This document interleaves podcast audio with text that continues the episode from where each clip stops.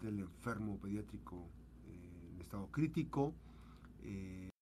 también está en las instalaciones del Hospital Puerta de Hierro, aquí en la zona norte de, Colima.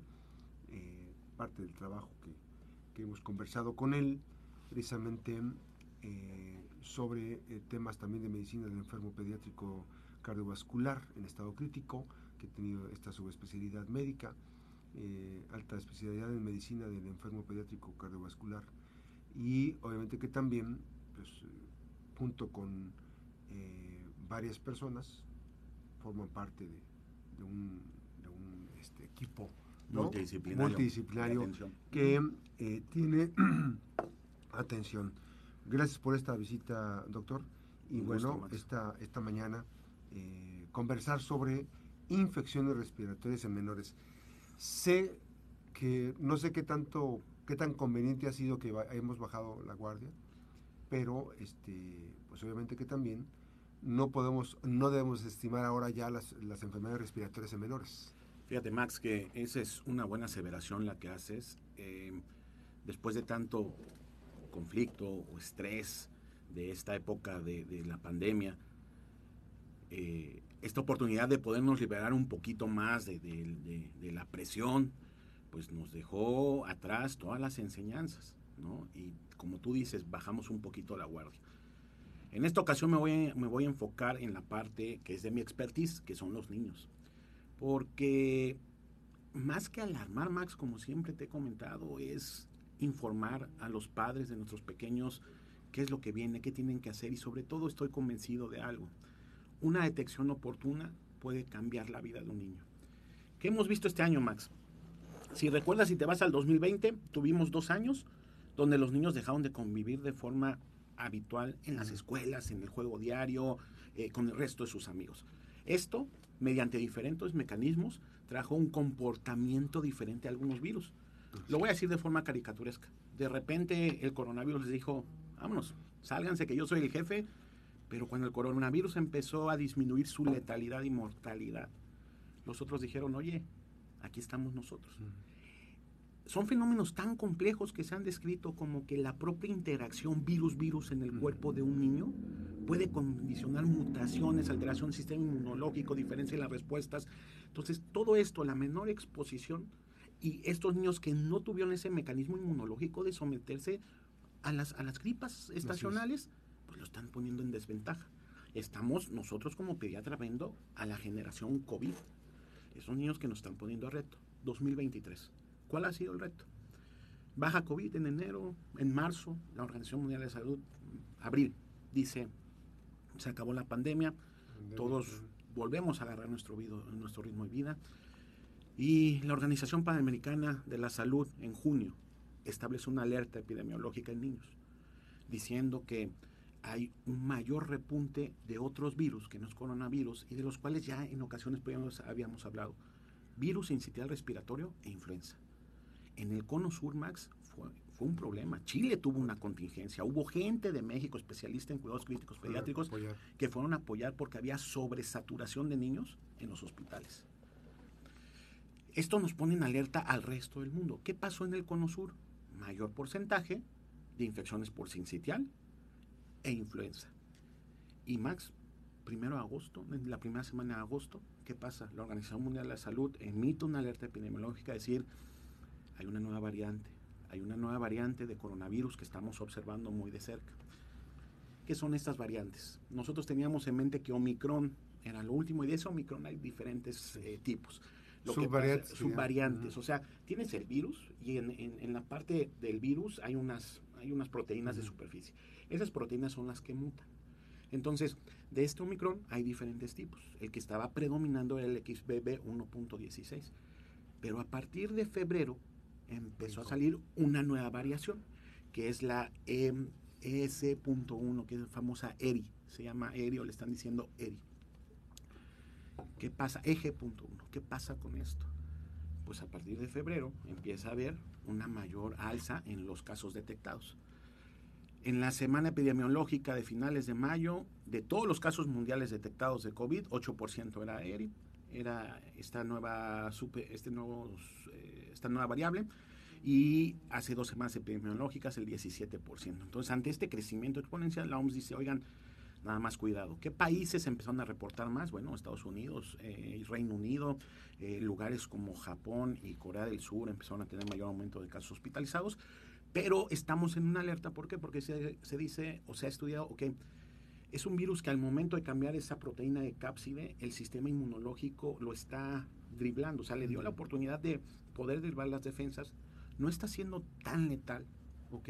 Pero está siendo todavía más contagioso. Entonces, con ese antecedente, si lo aterrizo en los niños, ¿cómo vamos a entrar a esta época invernal? Vamos a entrar con un virus incital respiratorio que repuntó en el cono sur, vamos a entrar a una época... Que, genera también estragos en la salud de las niñas y ahorita, niños. Ahorita te voy a platicar el, el englobe de estos tres virus. Eh, vamos a entrar con una época de influenza, que dicho sea de paso, y como tip a todos los padres que nos están oyendo, por favor, no olviden vacunar a sus pequeños a partir de que el, sistema de salud libere las vacunas, que normalmente es septiembre, octubre, ¿ok? Vacunarlos. Tip importante, yo les digo eh, a, a, todos los papás, yo soy intensivista, entonces le digo mis intensitips pediátricos, es si tu niño tiene entre 6 meses a 8 años y nunca lo has vacunado contra influenza, o el año pasado solo le diste una dosis, este año ponle dos dosis. Todo niño que recibe la primera dosis de influenza por primera vez en su vida, o la sesión o, año pasado epidemiológico, recibió solo una, una dosis, ponle dos. ¿Con qué diferencia? De cuatro semanas, para que la respuesta inmune acorde a todos los mecanismos sea óptima. ¿Qué es lo que vengo o qué es lo que quiero introducir en los papás, Max? Cuidado con las enfermedades respiratorias. No es crear alerta, pero si tu pequeño empieza tos, moquito por la nariz, malestar general. Oye, doctor, mi niño tiene un año, ¿cómo se siente malestar general? Te dejan de comer. Están un poco más llorones de lo normal, no se comportan igual que siempre. En niños más grandes, pues ya te pueden referir dolor muscular, dolor óseo. Y un punto característico que se está escribiendo en esta subvariante de coronavirus, cefalea, o sea, dolor de cabeza. Entonces, ante estos datos, nosotros tenemos que acudir de forma oportuna a una valoración más y dejar de tener esa noción ¿eh? que tenemos de forma tal, ah, tienes tos, como siempre lo digo, a mí tos me pasa, entonces voy a agarrar un jarabe y te voy a dar jarabe para la tos y que se te quite la tos.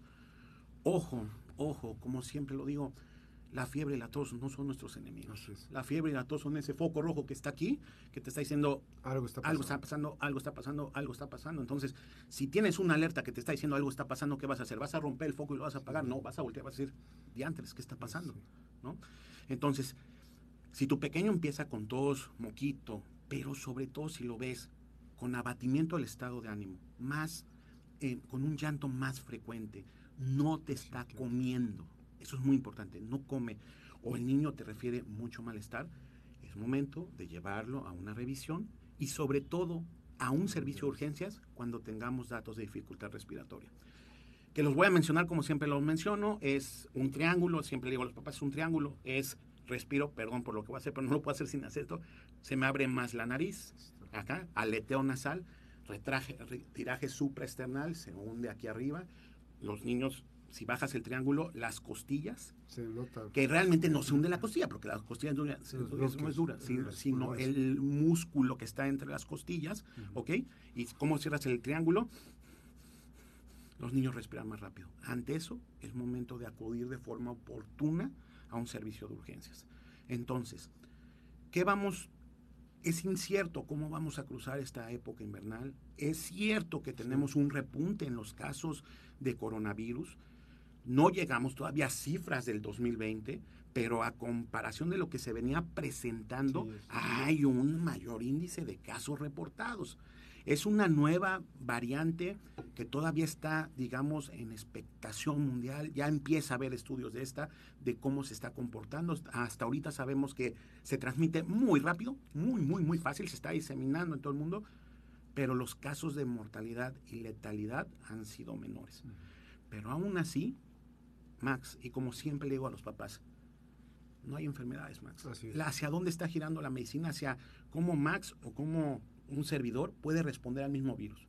Tal vez a ti solo te dé un poquito de moco y quiero un caldito de pollo de mi mamá y a mí me manda terapia intensiva con una falla de órgano. Así, a ese nivel. A ese nivel. A ese nivel. Entonces, detección oportuna, Max.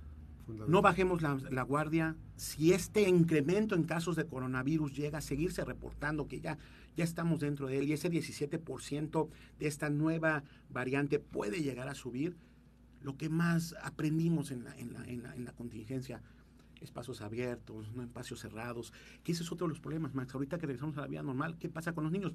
Vámonos, regresaron a los salones, ¿no? Entonces la convivencia es más cercana y hay que tener ahorita que regresen a clases los niños, mayor vigilancia de eso.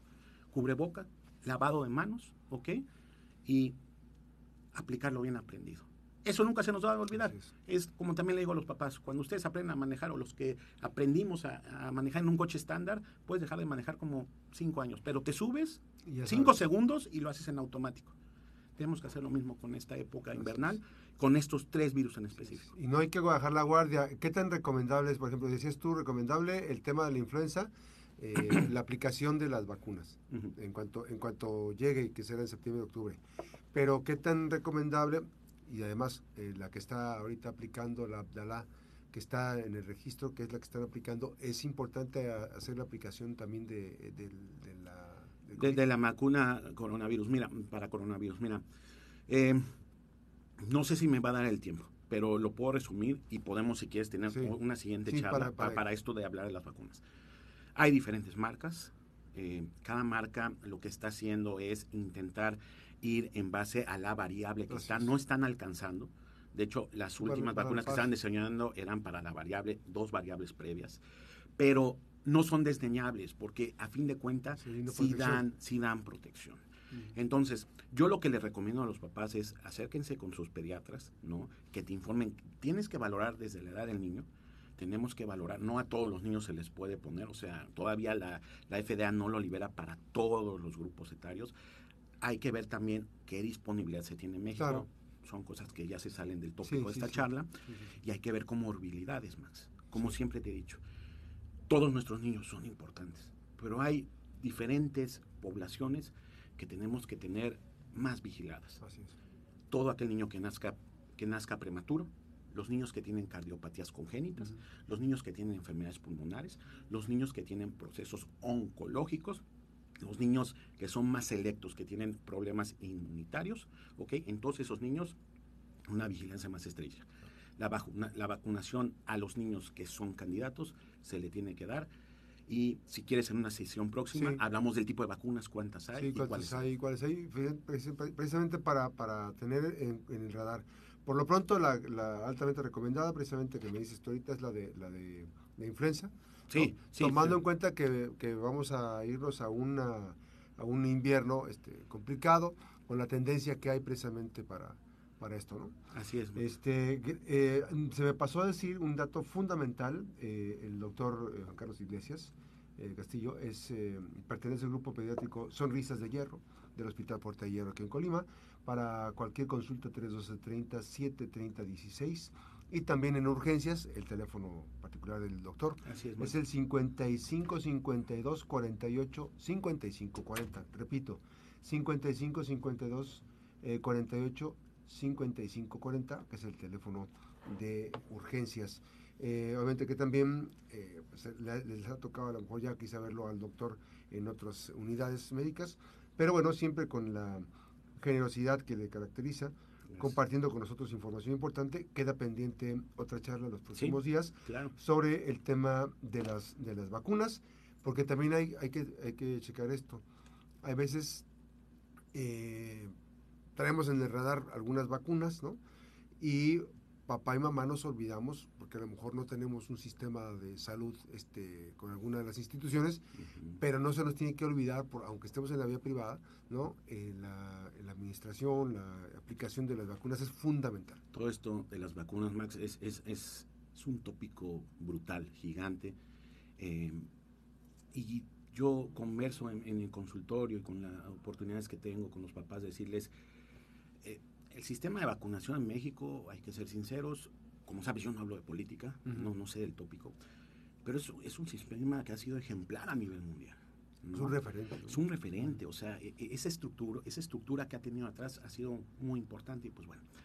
El punto es que, así como están estas vacunas en la cartilla de vacunación, hay algunas otras que son las menores, pero que, que son complementarias. que son complementarias.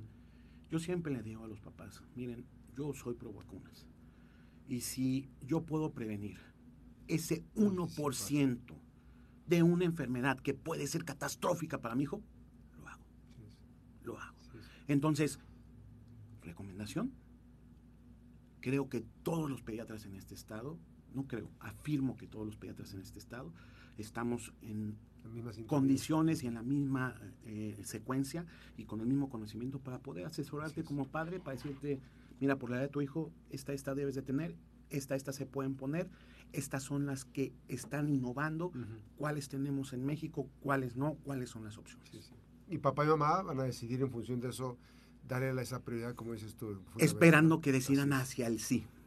Ya si es hacia el no, pues bueno, tal vez nos toca a nosotros mostrar evidencia intentar crear una buena cultura y educación en nuestros padres, siempre y cuando sus usos y costumbres lo permitan. Así es. Agradecido siempre contigo, doctor, con esta generosidad y ya en cabina aquí. Me da gusto. Hombre, un gusto, ¿eh? después de tanto, tanto tiempo. Tanto tiempo. 312 30 730 16 eh, 55 52 48 55 40 el teléfono de urgencias. Recuerde, Grupo Pediátrico Sonrisas de Hierro, que es un equipo, es un team somos rápidamente, sí, somos un grupo multidisciplinario, somos 10 especialidades en vías de crecimiento, hacer en siguientes años en esta fase 3 de proyecto, 14 especialidades. Y la noción Max es trabajar en equipo. Considero que hoy en día las diferentes visiones de estos equipos de alto rendimiento complementan y sobre todo para ver al niño de una forma íntegra. Así es. Y evidentemente eh, toca el caso, este, el caso pues, de que, de que esta, participación interdisciplinaria permite eh, salvar vidas de una manera extraordinaria. Es, es muy padre, eh, eh, bueno, muy padre, me, oí muy chavalón, me siento todavía chavalón, pero es muy interesante trabajar en esto porque en el momento en mi tópico en especial, que me toca trabajar con, con, pacientes críticos, esta simbiosis que de repente se hace cuando un paciente llega, que tener un, equipo, miembro del equipo que es urgenciólogo, si el urgenciólogo ve que la cosa está con un daño orgánico, pasa a terapia intensiva, necesito gente que haga ultrasonido, tengo al especialista, cirujano, hematólogo, oncólogo, cardiólogo, endocrinólogo. Entonces, hemos, vaya, se han tenido casos donde en cuestión de una hora, siete especialistas llegan, damos el abordaje y ya con eso complementas el manejo de los niños. Sonrisas. Sonrisas de hierro. Está en, el hospital Puerta de Hierro en Colima. Muchísimas gracias, doctor. Gracias. gracias a ti por la oportunidad. Buenos días. Y estamos pendientes para la próxima charla. Claro. Nos dio la pausa, 8.23, regresamos.